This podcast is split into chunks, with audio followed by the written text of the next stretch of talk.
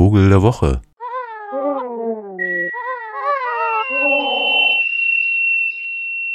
Ein guter Bekannter von mir, der hat auf einer gemeinsamen Fahrt mal in den Dünen einen Bastölpel gefunden, einen toten Seevogel, der ein ganz fantastisches Gesicht hat, aber einen noch filigraneren, interessanteren Schnabel. Und da ihn so fasziniert hat, den Jo, also dieser Schnabel, hat er ihn kurzerhand mitgenommen. Also, ja, jetzt muss man schon konkret werden.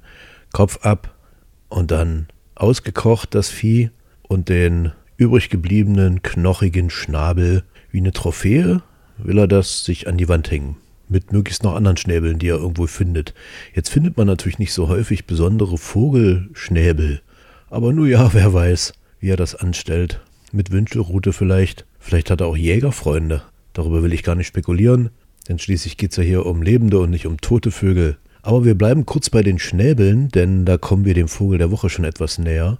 Der Zoo in Zürich hat vor kurzem eine Ausstellung von Vögeln organisiert, die besondere Schnäbel haben.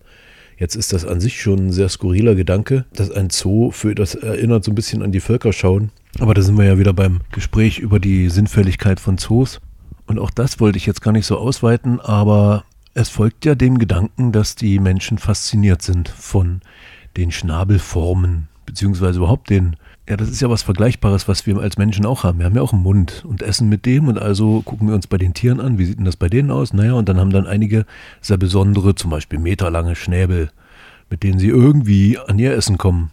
Oder der Pelikan dann so einen Sack, in dem er die Fische noch frisch hält für die Jungen. Und einige wenige auf dieser Welt haben einen Schnabel, von dem jüngst ein Naturfotograf schrieb, oh, der sieht aus wie ein Kunstwerk als wäre er aus Carbon gemacht. Und tatsächlich ist dieser Löffelschnabel unseres Vogels der Woche ein unglaubliches Werk. Also verbreitert sich an der Spitze dieses knapp 30 Zentimeter langen, schwarzen, geriffelten, großen Reiherschnabels zu einem gelblichen Löffel, mit dem der Löffler oder wie er in mittelalterlichen ornithologischen Abhandlungen hieß, auch Schaufler oder Löffelgans so im seichten Wasser nach seiner Nahrung löffelt. Interessant ist dieser schöne Vogel, weil er auch sonst eine prächtige Erscheinung ist.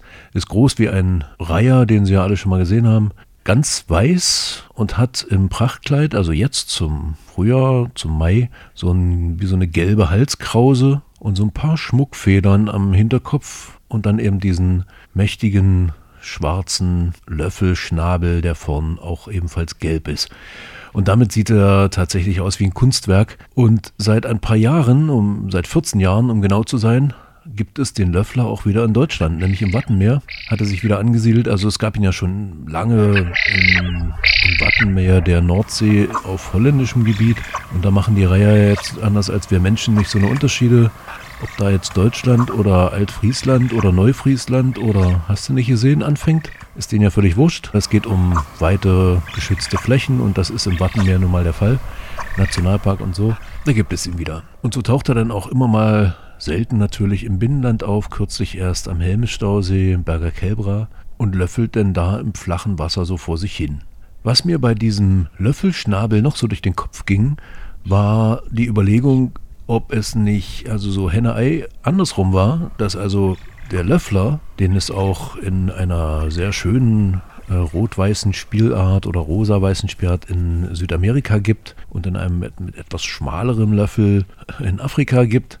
Ob es also diese, diese Vögel waren, die den Menschen zum Löffelschnitzen animiert haben oder ob es umgekehrt war. Denn so Löffler, ich meine, die wird es schon eine Weile geben. Im Neolithikum haben nachweislich Menschen das erste Mal so Löffelformen hergestellt aus Stein, also so ja, muldenähnliche Schaber-Dinger. Ja, und äh, weiß man natürlich nicht, aus Holz könnte es ja auch passiert sein, aber dann verwest und so, ne?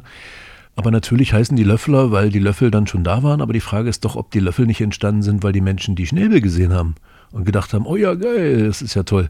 Schließlich wurde auch das Rad irgendwann erst erfunden und vorher äh, fuhren die mit viereckigen äh, Teilen durch den Wald. und da haben wir gedacht, Gott, ist das schwierig.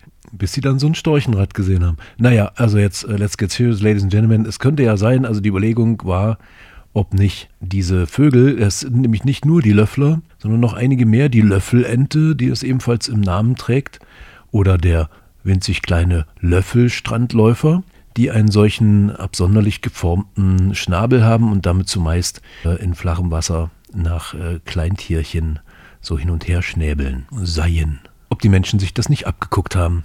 Und vielleicht war es dann sogar so, dass sie anfangs gar nicht auf die Idee gekommen sind, das nachzubauen, sondern einfach die Löffel selbst genommen haben.